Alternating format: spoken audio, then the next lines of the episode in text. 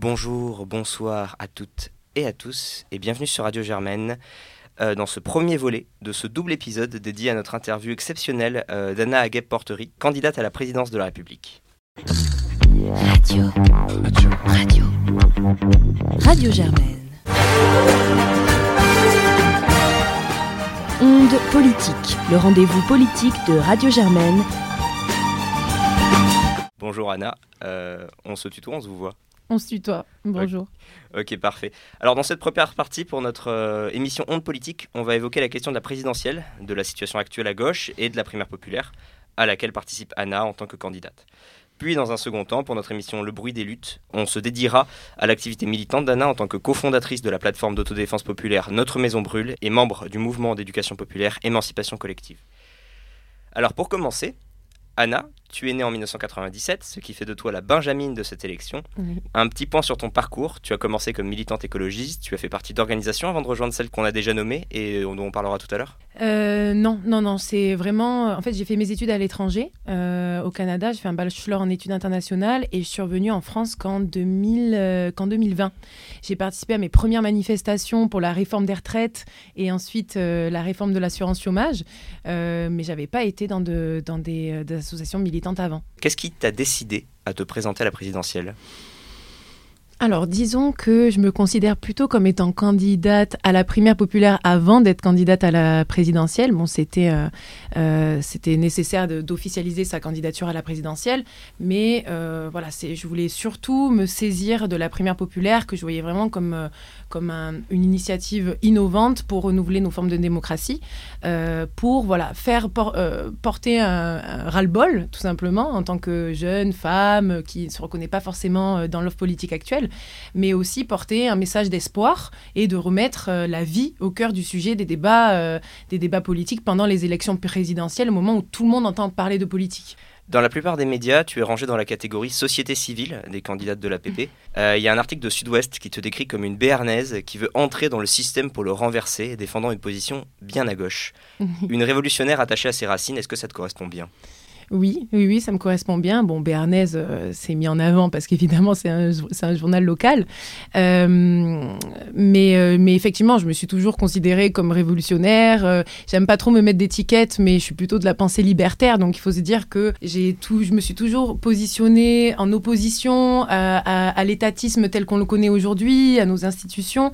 Mais j'ai compris, et notamment à la suite du mouvement des Gilets jaunes, où j'ai vraiment, donc comme je vous l'ai dit, je l'ai vu de l'étranger, et j'étais très frustrée de ne pas participer à ce que je considérais comme, ben, comme un, moment charnière de, de- l'histoire de mon pays, un moment révolutionnaire justement, et euh, ben, j'y ai cru, j'ai cru que les choses allaient changer, Euh, ça a atteint un, mouvement, un niveau de contestation qui aurait dû faire changer les choses, et euh, de voir que ça a pu être balayé d'un revers de la main euh, euh, tel que ça l'a été, ça m'a fait comprendre que il fallait oui développer une stratégie par le bas, mais aussi avoir une stratégie à l'échelle étatique. Et c'est là où je me suis dit qu'effectivement, ben, on avait besoin d'alliés au sein du gouvernement parce que euh, si tous les dégoûtés s'en vont, il reste que les dégoûtants. Donc c'est à partir de ce moment-là que je me suis dit, ben, je vais tenter de rentrer dans le système effectivement pour, euh, pour le renverser, ou en tout cas être une bonne alliée.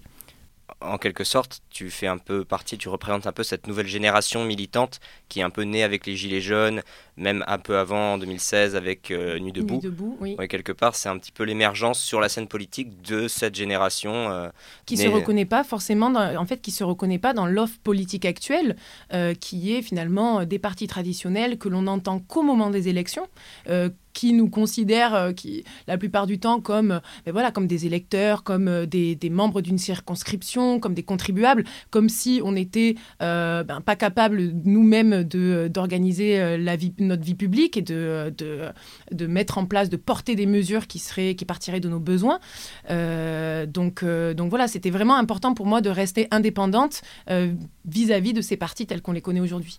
Alors, avant d'attaquer tes propositions et la question de la campagne, on voudrait te proposer quelque chose d'un peu ludique. Alors, est-ce que tu peux nous résumer en un seul adjectif tes adversaires pour ces élections? On va commencer par Fabien Roussel, Démodé, Pierre Laroutourou, courageux, Marine Le Pen, euh, obsolète, Yannick Jadot, libéral, Jean Lassalle, euh, béarnais, attendez, Hélène Touy, qui va venir à Sciences Po bientôt Eh bien, euh, animaliste. Anne Hidalgo Perdu. Éric Zemmour Monstre. Charlotte Marchandise Allié. Nathalie Arthaud Euh, Forte. Valérie Pécresse Opportuniste. Philippe Poutou Euh, révolutionnaire. Nicolas Dupont-Aignan Inutile. Ch- Christiane Taubira Absente. et Jean-Luc Mélenchon. Jean-Luc Mélenchon, c'est tricky. Euh, Autoritaire.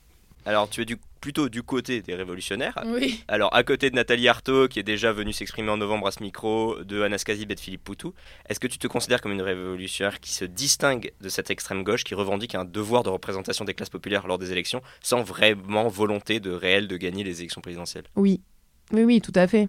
C'est c'est l'objet de ma candidature euh, à la primaire populaire. C'est-à-dire que l'objectif, c'était pas de rajouter une candidature de plus à l'élection présidentielle ni un programme de plus. Euh, C'est-à-dire que euh, je l'ai pas fait pour gagner la primaire populaire. Bon, évidemment, si j'y suis, c'est que je considère un peu que je peux gagner. Sinon, on me dirait qu'est-ce que tu fais là? Euh, Mais oui, effectivement, il y a cette volonté de porter des revendications, porter un message, mais de se positionner en opposition face à ce système électoral. Alors, sur le plan des idées, est-ce que, est-ce que tu peux nous présenter rapidement quelques propositions concrètes que tu portes? Alors, euh, déjà, je voudrais préciser que je défends, comme je, le dis, j'ai pas de programme détaillé parce que je pars du principe que un programme, ça doit être co-construit avec les citoyens pendant des années pour vraiment partir de leurs besoins. Euh, donc, euh, je n'ai pas le temps parce que je suis salariée, que je travaille toute la semaine dans une association, que je n'ai pas le, réseau ni, ni, le temps, mais que j'aimerais qu'on puisse mettre en place, ben, par exemple, ce socle commun, qu'on puisse multiplier ce type d'initiative à l'échelle locale parce que c'est très important d'avoir des politiques nationales, mais ça l'est surtout d'avoir euh, des politiques locales qui soient euh, adaptées aux enjeux spécifiques des territoires. Je pense que donc je mets en avant, je- vraiment, je défends toutes les mesures du socle commun. Il y en a une dizaine, voire plus, qui ont été proposées, donc euh, euh, écologique, démocratique, euh, social, sur l'abolition des rapports des dominations, sur le fait euh, de retrouver nos libertés, d'avoir plus de pouvoir aussi démocratique.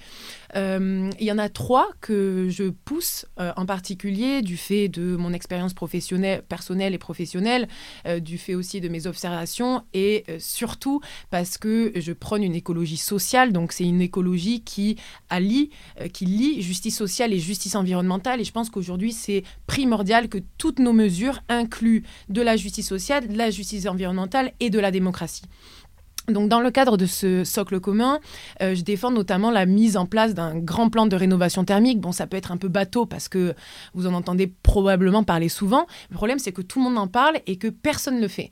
Euh, je, je- parle en connaissance de cause parce que j'organise, donc dans mon association, j'organise des syndicats de locataires qui, euh, qui vivent dans des logements insalubres, donc dans des passoires thermiques. Euh, c'est des logements qui sont classés euh, de E à G au diagnostic de précarité énergétique et qui, ben, au début, les colères, c'est que ils ont de la moisissure dans leur logement, ils ont des problèmes d'isolation, ils ont, ils ont très froid l'hiver, très chaud l'été. Et c'est par des méthodes d'éducation populaire, par la mobilisation, l'organisation, qui réalisent que c'est un problème plus large, un problème de société qui est lié à la rénovation énergétique des bâtiments. Souvent, quand on essaie d'ouvrir le dialogue avec euh, des maires, avec des bailleurs, on se retrouve face à la même réponse qui est on n'a pas assez d'argent, il n'y a pas assez d'argent. Mais donc ça veut dire quoi? C'est que c'est les locataires qui doivent payer le surplus sur leur facture parce que c'est ce qui arrive en fait. Ils se retrouvent avec euh, des factures astronomiques euh, parce qu'ils doivent acheter des chauffages d'appoint ou parce que tout simplement, voilà, ils, ne sentent pas le chauffage dans leur logement.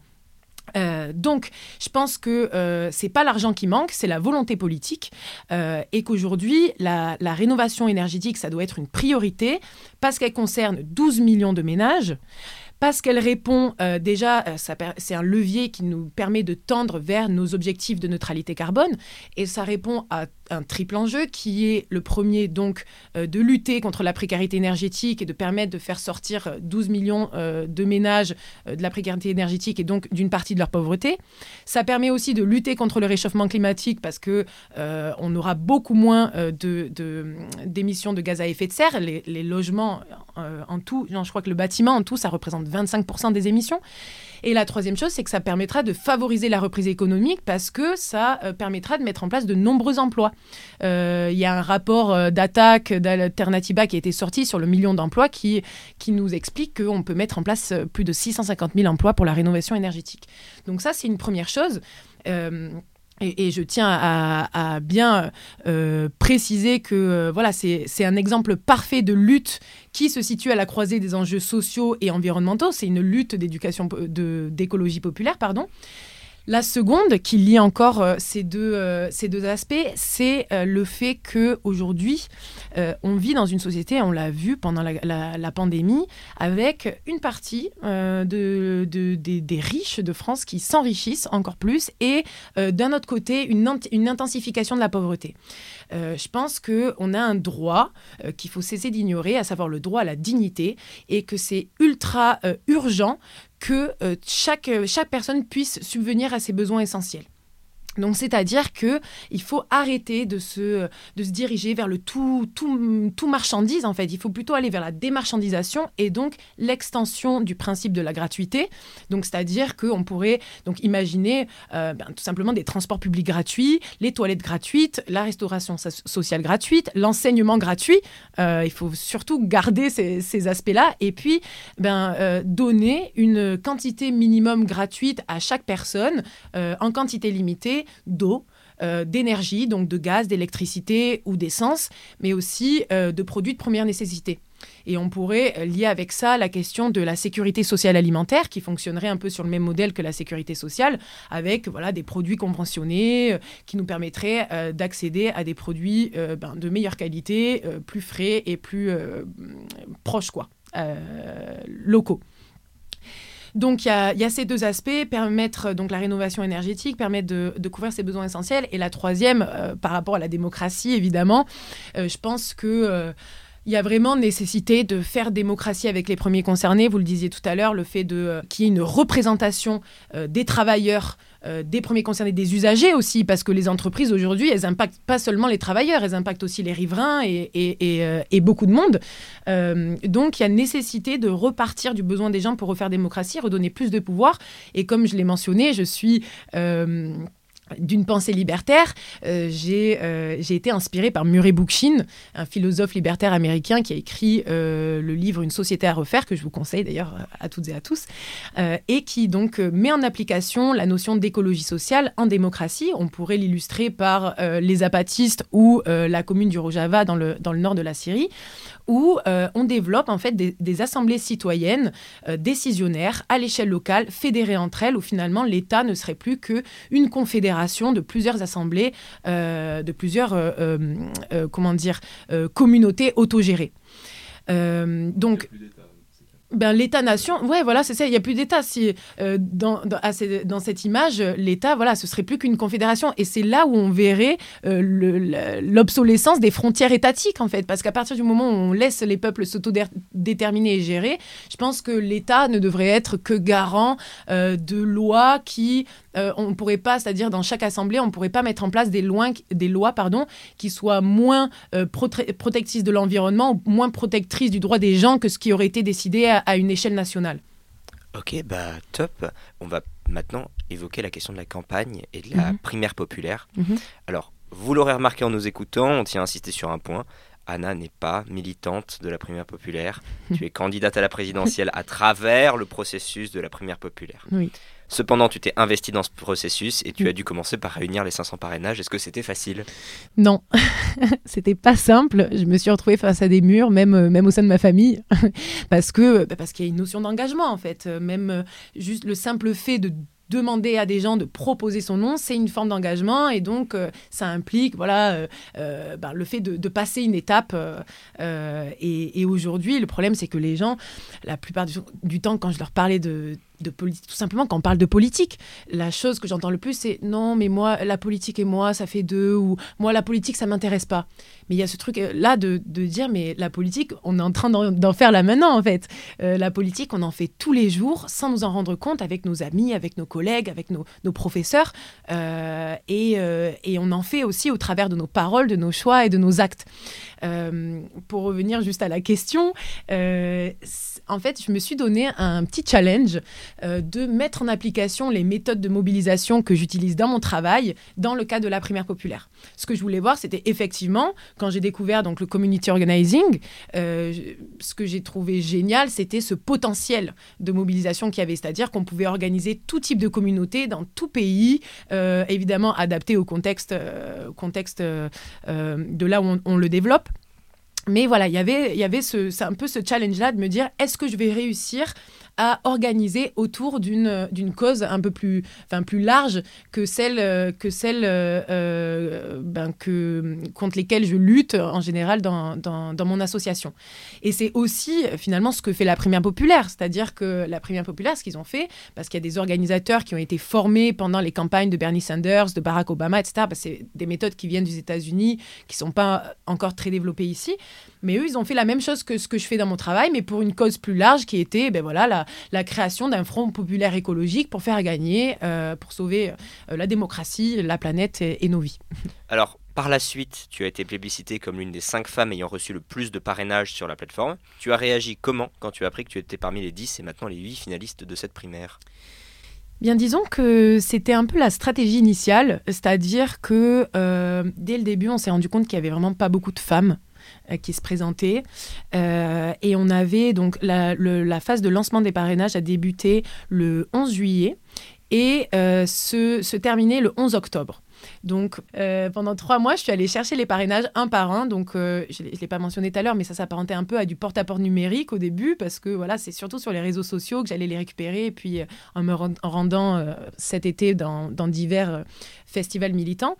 La fête de l'humain la, fête de l'UMA, je suis allée euh, à Nantes pour l'Université des mouvements sociaux. Je suis allée à la, à la ZAD Notre-Dame-des-Landes. C'était le premier lieu où je suis allée récupérer mes parrainages et c'était hyper, hyper compliqué parce que c'est vrai que les gens là-bas sont plutôt résignés. Ils votent pas ou ils votent plus pendant des années. Et que moi, j'arrive, je leur explique le truc de la primaire populaire. Ils se disent, bon, c'est qui celle-là qui nous dit euh, proposer mon nom? Qu'est-ce qu'on sait qu'elle va pas récupérer le pouvoir pour elle? Mais c'était très intéressant. Euh, et j'ai quand même réussi à récupérer pas mal de contacts. Mais bon, voilà. Donc il y avait quand même une stratégie de se dire euh, il faut que j'y arrive avant le 11 octobre. Et j'ai réussi. Je suis arrivée sur la plateforme le 5 octobre. La fin des parrainages était le 11, donc il y avait juste une semaine de, de, transition.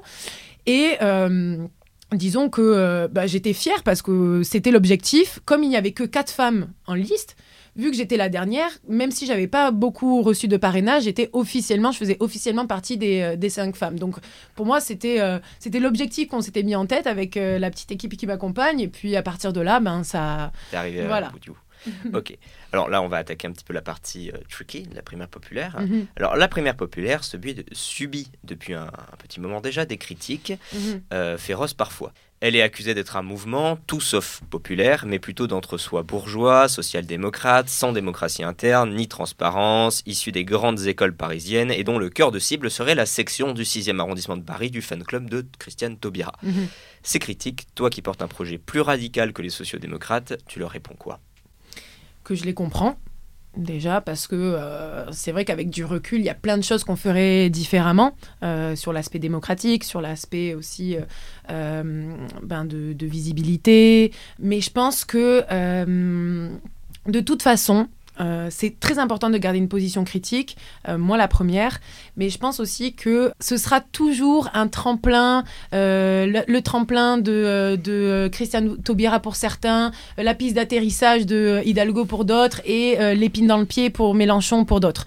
Donc c'est-à-dire qu'il il y aura toujours des critiques qui sont, en, sera en je pense qu'aujourd'hui, il faut se focaliser sur l'essentiel, se dire que c'était c'était un début, enfin c'est une expérimentation euh, ils ont été très ambitieux, un projet très ambitieux, mais qui reste innovant et, que il faut, c'est jamais un échec, toujours une leçon. Il faut apprendre de nos erreurs. Euh, effectivement, il faut euh, que ce soit plus démocratique, etc. Mais il y avait quand même un, objectif, c'était de, se dire, bon, aujourd'hui, on veut plus de 50 de Macron, on veut pas du, racisme et du nationalisme identitaire de la droite, il faut qu'on fasse quelque chose. c'est des gens engagés, euh, qui viennent euh, bourgeois ou pas, mais qui se sont dit on veut essayer de toucher tout le monde. Et euh, quand on regarde vraiment dans les profils euh, sociologiques des, euh, des personnes qui ont signé l'appel, par exemple, on se rend compte qu'il y a énormément de personnes qui ne votaient pas, qui ne votaient plus, ou qui ont tout simplement été, euh, été recrutées par, euh, enfin, qu'on allé chercher par du recrutement de rue. Je précise quand même que la prière populaire, c'est juste remplir un formulaire sur Internet gratuitement. Donc c'est hyper accessible pour tout le monde. Maintenant, quasiment tout le monde a accès à Internet. Alors que on peut, pour parler à des, à des primaires plus politiques, euh, quand tu es en carte, etc., tu dois payer, euh, une cotisation Mhm. de 2 euros Mhm. pour pouvoir participer. Donc, je pense ça. que ça change un peu la donne aussi. Oui, oui, oui, tout à fait. Et puis, il y a quand même, donc, je pense que, voilà, comme je l'ai dit, il y avait, euh, c'était un projet très ambitieux, mais innovant, euh, notamment innovant par le socle programmatique, c'est-à-dire que avant le lancement de la phase des parrainages, ils avaient quand même réussi à se mettre, à faire mettre autour de la table 13 partis de gauche pour écrire, écrire ce socle commun. Ensuite, il y a le vote au jugement majoritaire, qui n'avait jamais encore été utilisé en France. Et puis, les techniques de mobilisation. Je pense que c'est surtout là-dessus qu'on doit, qu'on doit, euh, qu'on doit s'appuyer et qu'on doit garder en tête parce que euh, ça ce n'était du jamais vu. On n'avait jamais vu euh, fleurir autant de bénévoles et autant de militants justement aux quatre coins de la France. Il y a plus d'une cinquantaine de groupes locaux, plus de 5000 bénévoles aujourd'hui. Et je pense que ce qu'il faut se dire, c'est que la primaire populaire, ce n'est qu'un outil. Et, que l'on peut s'en saisir, en fait, que l'on on peut en faire ce qu'on veut. Moi, c'est ce que je dis depuis le début. Et la preuve en est ma candidature. Parce que parce que euh, c'est possible tout simplement et que c'est nous qui votons, c'est nous qui plébiscitons les noms, euh, donc dans l'ordre, c'est nous qui plébiscitons, euh, c'est nous qui votons et, donc, donc on en fait ce qu'on veut. Donc je, pense que la dynamique de mobilisation est très importante. En tout cas, moi c'est c'est ce que je souhaite mettre en avant parce que euh, je pense qu'aujourd'hui, justement, il y a plein de personnes qui sont perdues, qui se reconnaissent plus dans les, dans les, dans les partis politiques actuels, qui sont déçus par la gauche. Et je pense que euh, ben, cette dynamique de mobilisation, il faut s'en saisir pour justement faire converger toutes ces dynamiques, toutes les personnes qui prônent, euh, qui lient enjeux sociaux et enjeux environnementaux, qui prônent d'éducation populaire, de l'écologie populaire et sociale, et de faire en sorte de rétablir des espaces de dialogue pour réfléchir à ben, des propositions pour améliorer notre société et leur mise en place. Est-ce que c'est vraiment utile finalement? Moi, je questionne pas vraiment la légitimité de la chose. Mhm. C'est, ils ont tout, tout à fait le droit de créer ce genre de, de force politique, en fait, comme Mhm. ils appellent ça.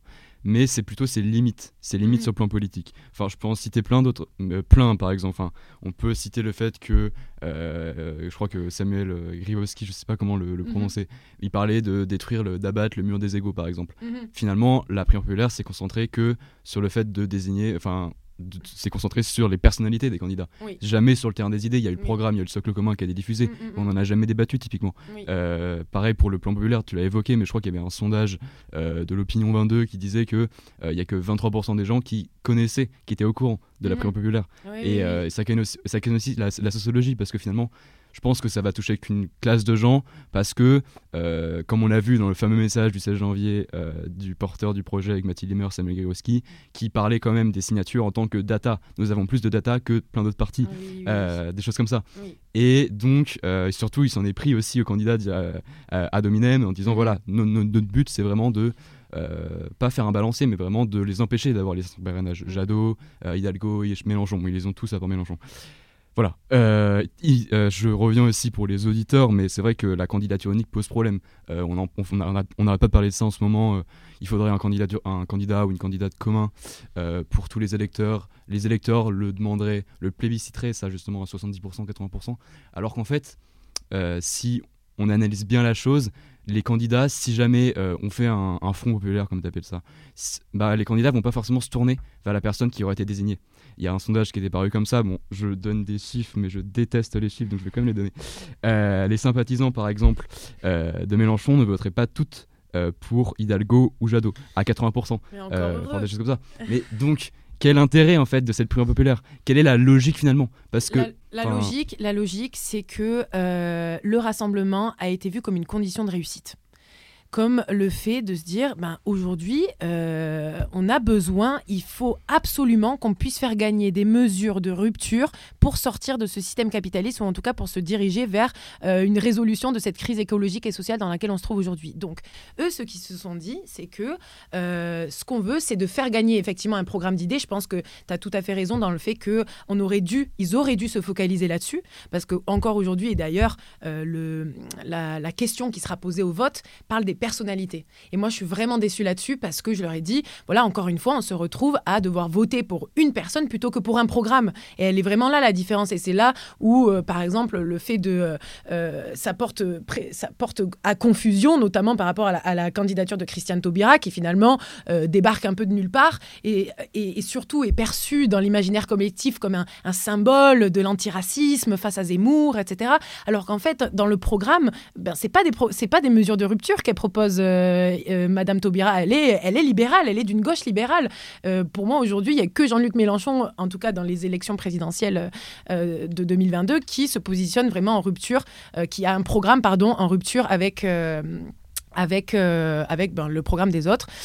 D'après ce que j'entends depuis le début de ton interview, elle n'est pas raccord avec toi, avec ta pensée libertaire. C'est ça que j'arrive pas, j'arrive pas à comprendre comment tu as pu la rejoindre.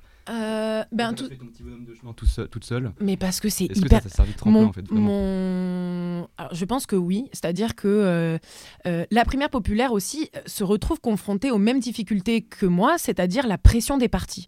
Comme tu le disais tout à l'heure, le fait des égaux, etc. C'est quand même, je trouve que effectivement leur objectif c'était de faire porter ce programme d'idées, mais ils n'ont pas été capables de rétablir le dialogue entre tous ces partis. Mais parce que en même temps, je déteste le truc de c'est plus compliqué que ça parce que ça devrait pas l'être, mais on se retrouve quand même face à des candidats qui savent pertinemment qu'ils ne vont pas gagner et ils préfèrent sécuriser leur candidature que de sécuriser euh, un programme d'idées qui va vraiment euh, répondre aux besoins des gens, sauver des gens, sauver des vies, sauver la planète. Mmh. Donc euh, eux aussi se sont retrouvés face à ces difficultés. Moi-même, en rentrant dans ce processus, c'est vrai qu'on m'a fait comprendre, en gros, bon, t'es là, c'est bien, t'es la candidate citoyenne, mais bon, tu es un peu un obstacle, quoi, parce que finalement, bah, tu fais peur aux gros candidats de parti se disent mais c'est qui celle-là? Ça se trouve, on va voter pour elle, donc euh, attention. Donc c'est vrai que euh, je pense qu'il y a, y a cet aspect de pression des partis, il y a aussi la, la non-médiatisation. Parce que bon, c'est bien simple de dire fais ton chemin toute seule. Mais bon, euh, je vous le dis, hein, c'est pas simple.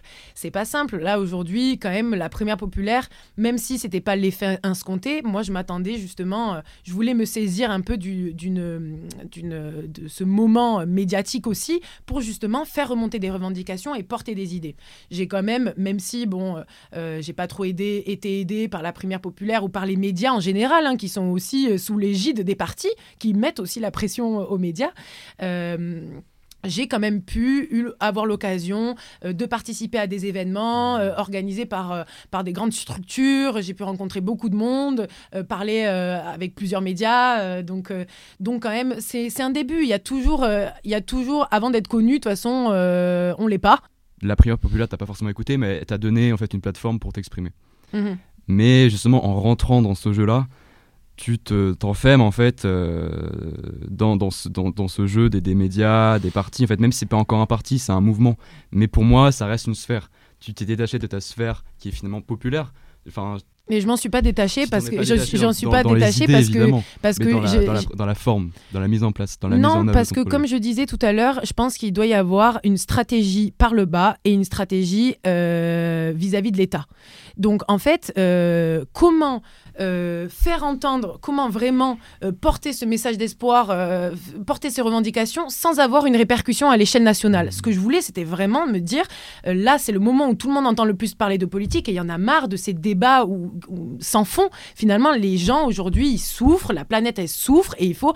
Il y avait encore le tous les derniers débats, même le débat de, de Zemmour et Jean-Luc Mélenchon, l'écologie, on n'en parle jamais d'écologie, en fait, tout simplement, alors que pourtant, ça devrait être le premier sujet. Donc, je pense que euh, tu peux rentrer dans un entre-soi, mais euh, ne, ne, aussi en sortir. Tu peux avoir un pied dans un entre-soi, euh, d'avoir des groupes d'appartenance différentes, voilà. Et moi, j'ai le pied dans le, la politique, par le bas, le social, que j'ai tous les jours dans le cadre de mon travail, et aussi, ben, je me suis lancée dans cette, dans ce, même pas dans cet entre soit militant, parce que moi, je veux aussi aller toucher des gens qui sont pas des militants.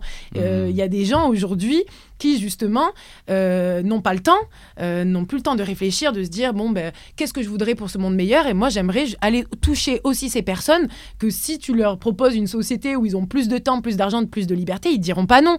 Et ce qu'il faut c'est ça, c'est euh, et ce que je trouvais intéressant avec les, techniques de mobilisation encore une fois de la première populaire, c'est qu'ils ont réussi à aller chercher tout type de personnes. Et moi je veux mettre l'accent là-dessus, c'est-à-dire que la première populaire, bon après 2022 probablement qu'on n'en entendra plus parler.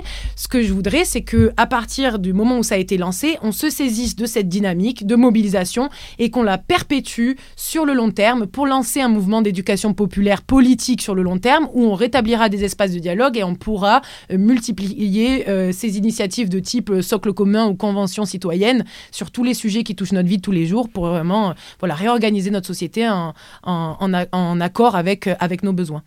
Alors, on va parler du long terme avec l'éducation populaire, mais Mhm. juste avant, sur le moyen terme, évidemment, le scrutin majoritaire, c'est un scrutin qui a pour principe de valoriser les candidatures qui ne clivent pas, parce que ça fonctionne par la médiane Mhm. et pas par la moyenne. Mhm. Alors aujourd'hui, en vérité, on rigole, mais tu as une vraie chance à jouer dans cette primaire si ça part sur un peu plus sur les idées, un peu moins sur les personnes, car tu ne clives pas.